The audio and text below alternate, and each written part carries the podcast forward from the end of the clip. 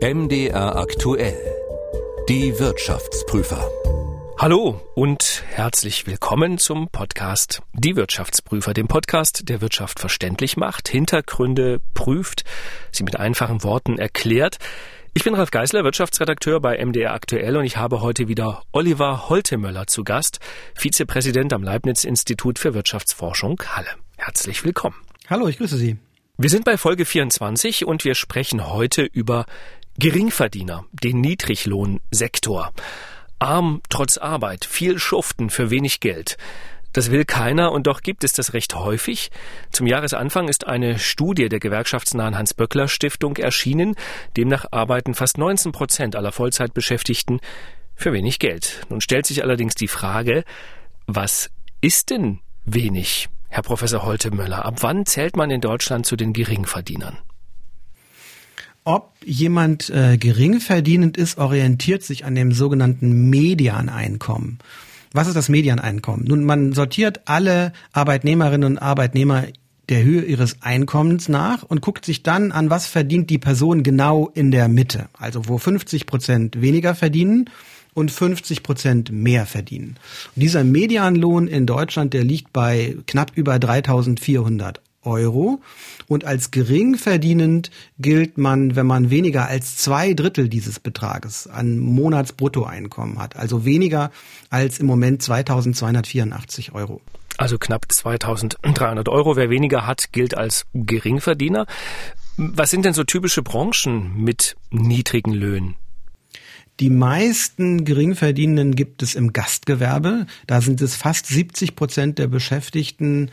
In der Land- und Forstwirtschaft und Fischerei sind es auch immer noch knapp über 50 Prozent. Das sind also die Bereiche, wo es die meisten Geringverdienenden gibt. Es ist so mein Eindruck auch bei der Vorbereitung gewesen, wir entlohnen vor allem Menschen niedrig, auf die wir ja eigentlich sehr stark angewiesen sind. Also Pflegekräfte zum Beispiel haben wir jetzt immer wieder gehört, in der Pandemie würden wenig verdienen. Aber auch die Jungs von der Müllabfuhr, wenn die nicht mehr kommen, haben wir alle ein riesiges Problem. Denkt man auch, na, so viel verdienen die wahrscheinlich nicht. Sind das denn wirklich vergleichsweise schlecht bezahlte Jobs? Und warum, obwohl man die doch so dringend braucht?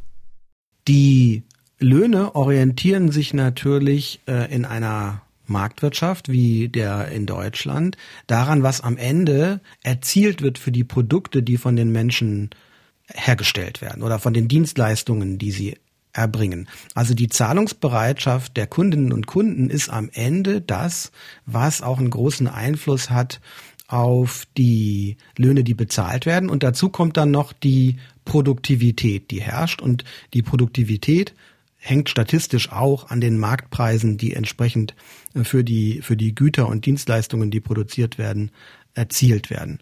Und da gibt es nun Bereiche, in denen man keine besonders umfangreiche Ausbildung vielleicht äh, braucht, um die Arbeit zu erbringen. Das könnte auf diesen Bereich der Müllentsorgung zum Beispiel äh, zutreffen. Also wir brauchen alle natürlich die Müllentsorgung. Es ist aber keine langwierige und schwierige Ausbildung erforderlich, um diese Tätigkeit zu übernehmen.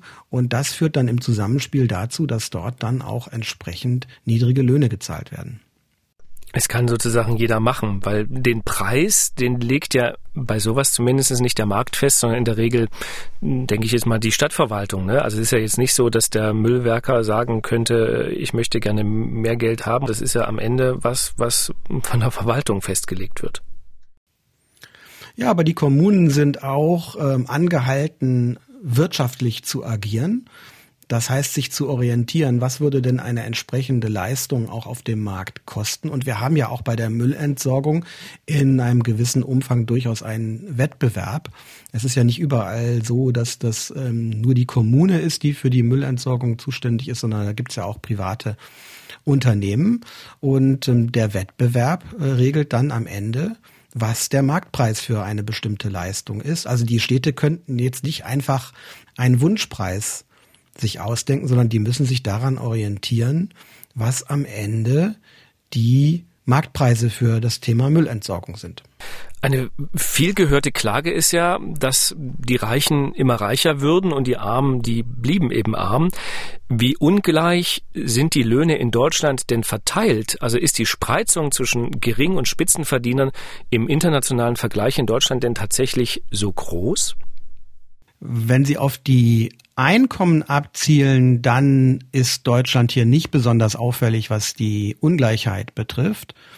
Ähm, man muss auch unterscheiden zwischen der Gleichheit der Nettolöhne und der Bruttolöhne. Wir haben ja ein sogenanntes progressives Einkommensteuersystem, also Menschen mit einem hohen Einkommen zahlen auch einen höheren Steuersatz.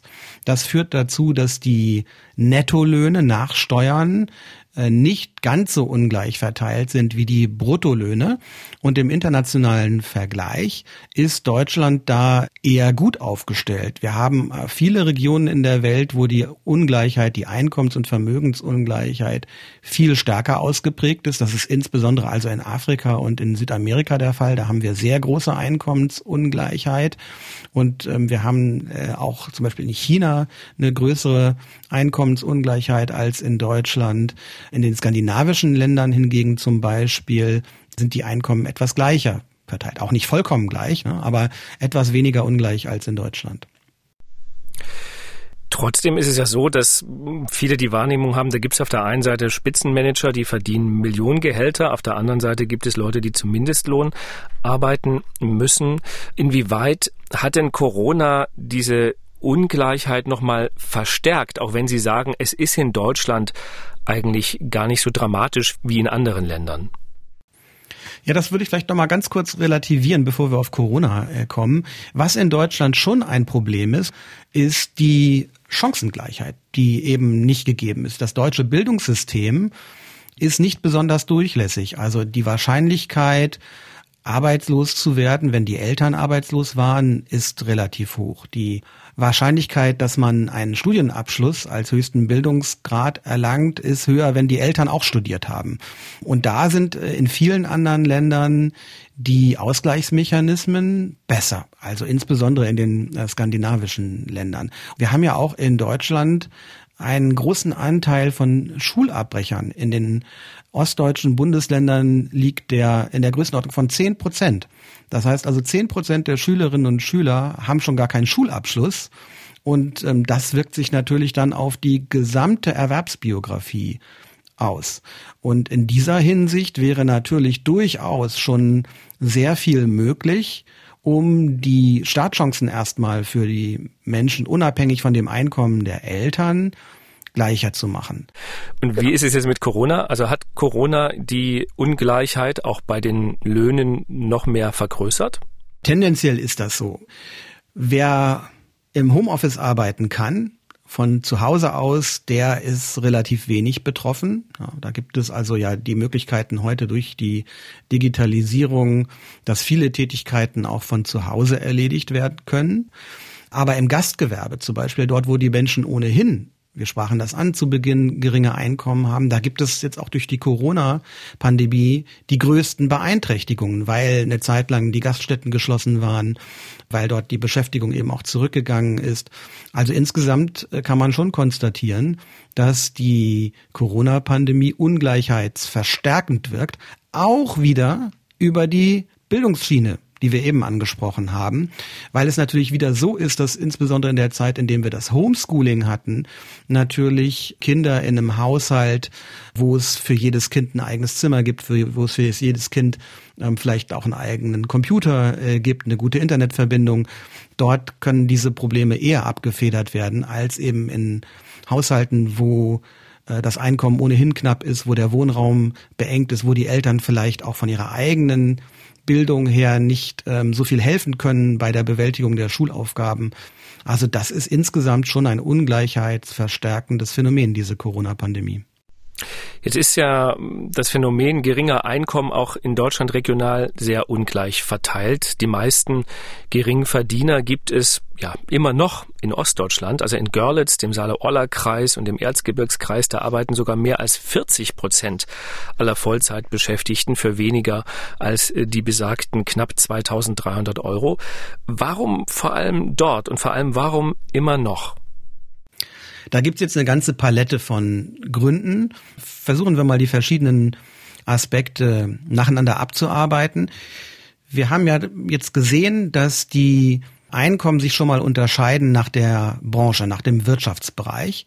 Also der Anteil am, am Gastgewerbe, an der Landwirtschaft zum Beispiel, ist in Regionen mit höherer Betroffenheit, was das niedrig, der Niedrigeinkommenssektor betrifft, eben höher. Dann haben wir den Aspekt der Kleinteiligkeit der Unternehmen. Es ist auch tendenziell so, dass Menschen in großen Unternehmen, in internationalen Konzernen mehr verdienen als in kleinen Betrieben.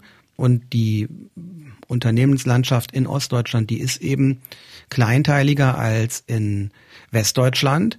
Und dann geht es noch um die Art der Tätigkeiten.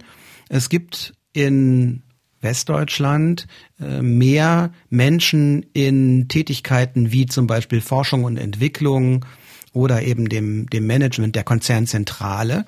Und dort werden höhere Einkommen verdient als in den sogenannten verlängerten Werkbänken. Also es gibt eine ganze Reihe von Einflussfaktoren, die da eine Rolle spielen. Jetzt habe ich gelesen, im niedersächsischen Wolfsburg sind nur 6,4 Prozent aller Beschäftigten Geringverdiener. Das heißt, Volkswagen zahlt offenbar ganz ordentlich.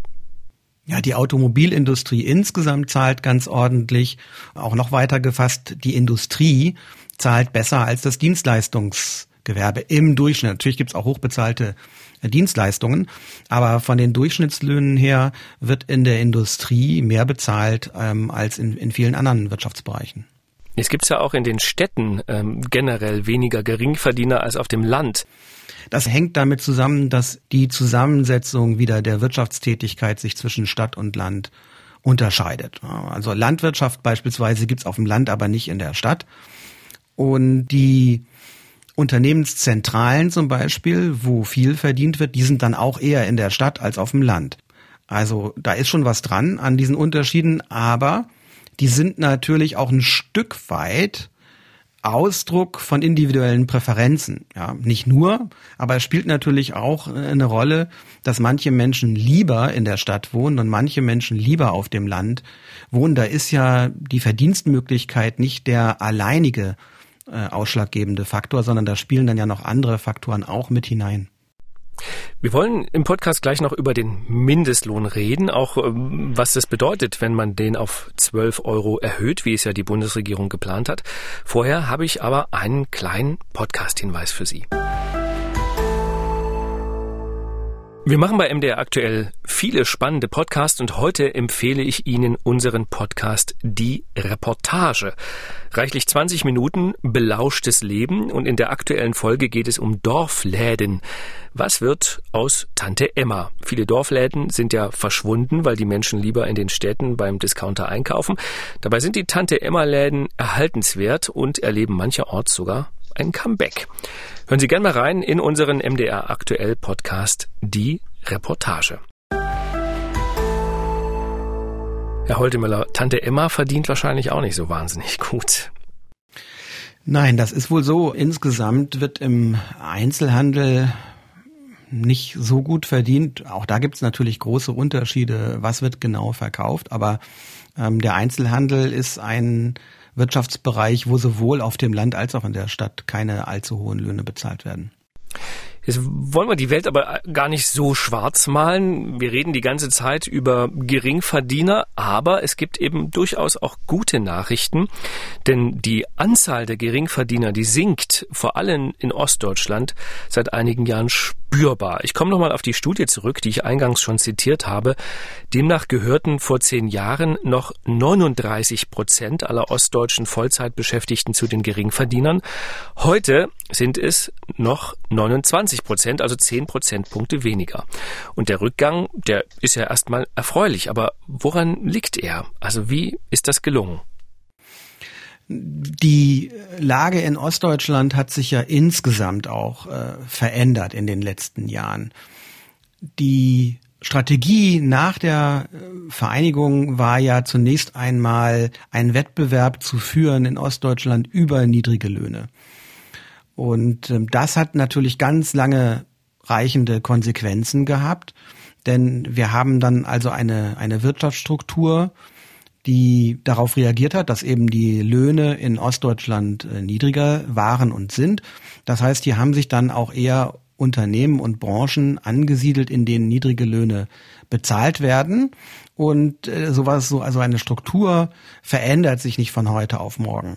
Außerdem hatten wir eben lange Zeit eine sehr hohe Arbeitslosigkeit in Ostdeutschland und erst seit etwa 2005 seit den Arbeitsmarktreformen haben wir ja eine Angleichung der Arbeitslosenquoten in Ost- und Westdeutschland erlebt und von, von der früheren Lage her mit der höheren, höheren Arbeitslosigkeit war natürlich auch die Verhandlungsposition der Arbeitnehmerinnen und Arbeitnehmer geschwächt. wenn die Arbeitslosenquote hoch ist in einer Region, dann haben die Beschäftigten schlechtere Chancen, größere Lohnsteigerungen durchzusetzen.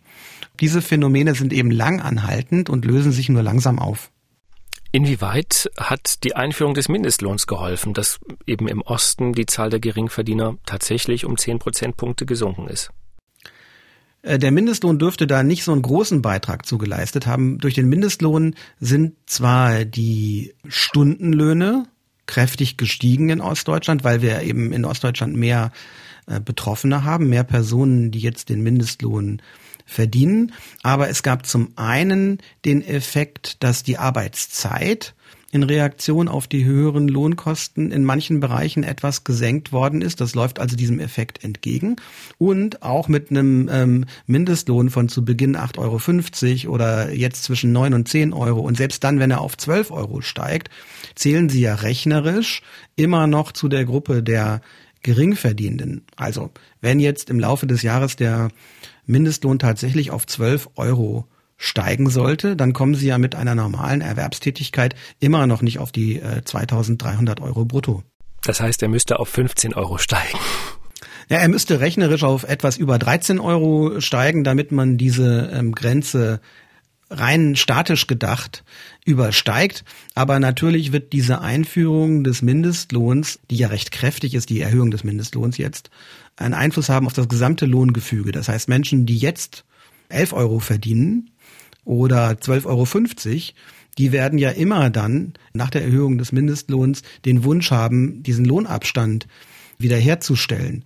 Das heißt, äh, da steigen auch Einkommen, die über den 12 Euro liegen. Und da ja die Geringverdienergrenze, wie wir zu Beginn diskutiert haben, ja eine relative Größe ist, ist das im Vorhinein nicht hundertprozentig klar, wie jetzt sich der Anteil der Geringverdiener verändert durch diese Maßnahme. Aber das klingt, als wären Sie jetzt kein Freund davon, den Mindestlohn auf 12 Euro zu erhöhen, obwohl er ja, so sieht es zumindest die Politik, sehr vielen Menschen helfen würde, erstmal mehr Geld im Portemonnaie zu haben.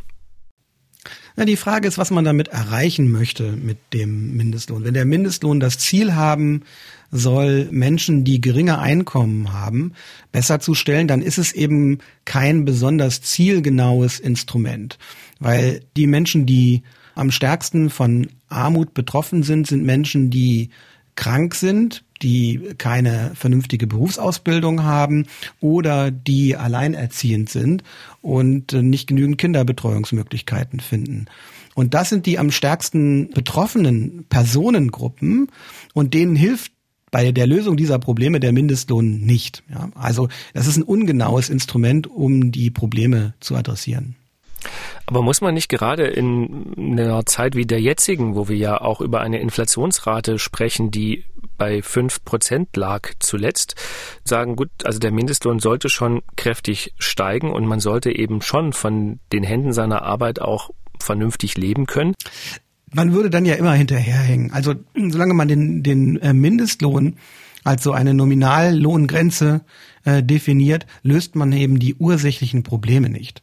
Es wäre sehr viel mehr erreicht, wenn man äh, denjenigen Menschen, die eben tatsächlich keinen Schulabschluss haben oder die keine Ausbildung haben, Möglichkeiten verschafft, ihre Qualifikation zu verbessern. Wenn man Menschen, die durch gesundheitliche Beeinträchtigungen äh, nicht äh, normal am Erwerbsleben teilnehmen können, wenn man denen entsprechende Ausgleichseinkommen verschafft oder wenn man die Kinderbetreuungsmöglichkeiten für Alleinerziehende verbessert. Das hätte einen größeren Einfluss auf die Arbeitseinkommen als diese Mindestlohnmaßnahme. Also das, das Problem des Mindestlohns ist jetzt nicht, dass es an sich ja, eine komplett ungeeignete Maßnahme wäre, sondern dass es andere Maßnahmen gäbe, die viel zielführender wären.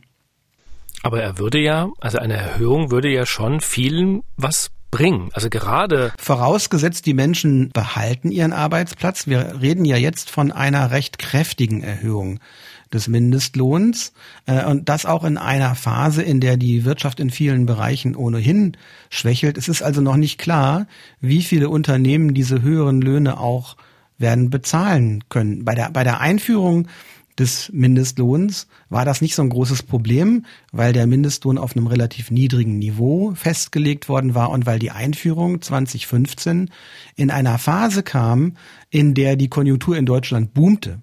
Da hatten die Unternehmen keine Probleme, auch die entsprechenden Preiserhöhungen an die Kunden weiterzugeben. Ob das jetzt in diesem Jahr genauso gut funktionieren wird und auch bei dieser relativ kräftigen Erhöhung des Mindestlohns, das ist noch nicht klar. Was hilft denn aus Ihrer Sicht am besten gegen niedrige Löhne? Am besten hilft es, die Ursachen von niedrigen Löhnen anzugehen.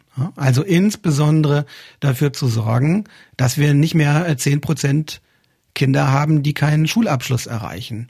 Dass ähm, es auch Alleinerziehenden äh, möglich ist, in einem normalen Umfang, in dem sie das auch wünschen, am Erwerbsleben teilzunehmen, weil die Kinderbetreuung organisiert ist. Das sind Maßnahmen, die sehr viel besser geeignet wären, die Ursachen von Armut zu bekämpfen. Der Mindestlohn kann ja ein Hilfsinstrument sein. Ich will mich auch gar nicht komplett und grundsätzlich gegen Mindestlöhne aussprechen. Nur die Erwartungen, die mit ähm, dieser kräftigen Mindestlohnerhöhung jetzt verbunden sind, die muss man schon ein wenig dämpfen. Ich habe noch gelesen, was helfen würde, wären mehr Tarifbindungen. Also tatsächlich sind ja die Löhne in Regionen, wo viele Unternehmen nach Tarifverträgen bezahlen, höher als in Regionen ohne Tarifverträge. Ja, Tarifbindung ist etwas, was sicherlich auch eine Rolle spielt in diesem Kontext. Man muss den Hintergrund sehen. Wir haben eben in den einzelnen Betrieben auch unterschiedliche Voraussetzungen. Und das bedeutet, dass eine gewisse Flexibilität ja, dass die Beschäftigten und ähm, die Arbeitnehmer unternehmensspezifischen Verhandlungsspielraum haben, das hat auch einen Wert. Und das ist etwas, was die, die Arbeitgeberseite eben abwägen muss und was sie auch tatsächlich abwägt. Generell ist es aber schon so, dass Tarifbindung etwas ist, was ähm, gestärkt werden könnte. Nun ist die Frage, ob die Mindestlohnpolitik ein geeignetes Instrument ist, tatsächlich hier dran etwas zu ändern. Zu befürchten ist ja eher das Gegenteil, weil das ja ein Eingriff in die Tarifautonomie darstellt. Wir haben ja eigentlich in Deutschland eine Mindestlohnkommission, die paritätisch besetzt ist von den Tarifparteien, von den Arbeitnehmerinnen und Arbeitnehmern, von den Arbeitgebern. Und die ist normalerweise dafür zuständig, den Mindestlohn anzupassen an die allgemeine Lohnentwicklung. Dieser Prozess wird ja jetzt ausgehebelt. Das kann man auch eher als eine Schwächung der Tarifbindung ansehen. Weil die Politik sagt, wir wollen 12 Euro, aber die Kommission hat eigentlich mal festgelegt, ich glaube 10,45 Euro ne, für dieses Jahr. Das ist die aktuelle Mindestlohnhöhe. Der Mindestlohn wird regelmäßig angepasst von dieser Kommission im Einklang normalerweise mit, mit einem Lohnindex, der extra für diesen Zweck äh, definiert worden ist. Also wenn die Löhne in der Gesamtwirtschaft allgemein steigen, dann gibt es eine, eine entsprechende Anpassung auch des Mindestlohns, ja. Herr Holdemöller, jeder war ja mal jung. Haben Sie mal eine Phase gehabt, wo Sie sagen würden, da habe ich tatsächlich auch für sehr wenig Geld äh, gearbeitet, aber es hat immerhin Spaß gemacht?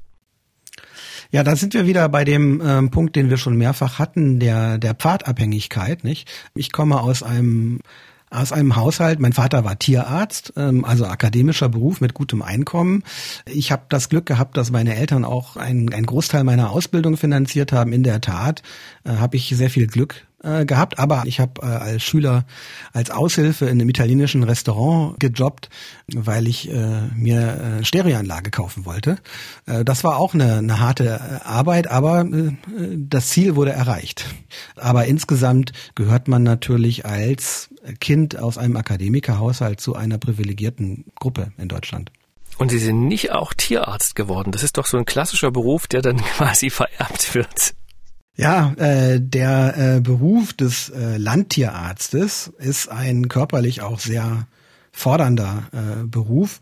Ich habe mich schon immer mehr für ja, also das Arbeiten mit Zahlen und Modellen und so weiter interessiert. Für mich kam das eigentlich nie in Frage, tatsächlich diesen Beruf äh, eines Tierarztes zu ergreifen. Herr Holtemöller, vielen Dank für Ihre Antworten. Wenn Sie uns schreiben wollen, dann schreiben Sie uns gerne an wirtschaftsprüfer.mdraktuell.de. Ansonsten hören wir uns wieder in einem halben Monat. Ich freue mich sehr. Vielen Dank fürs Zuhören und bis dahin. Tschüss. Ja, vielen Dank. Bis zum nächsten Mal. Tschüss. Die Wirtschaftsprüfer. Der Podcast, der Wirtschaft verständlich macht, erscheint zweimal im Monat auf mdraktuell.de, in der ARD Audiothek, bei YouTube und überall, wo es Podcasts gibt.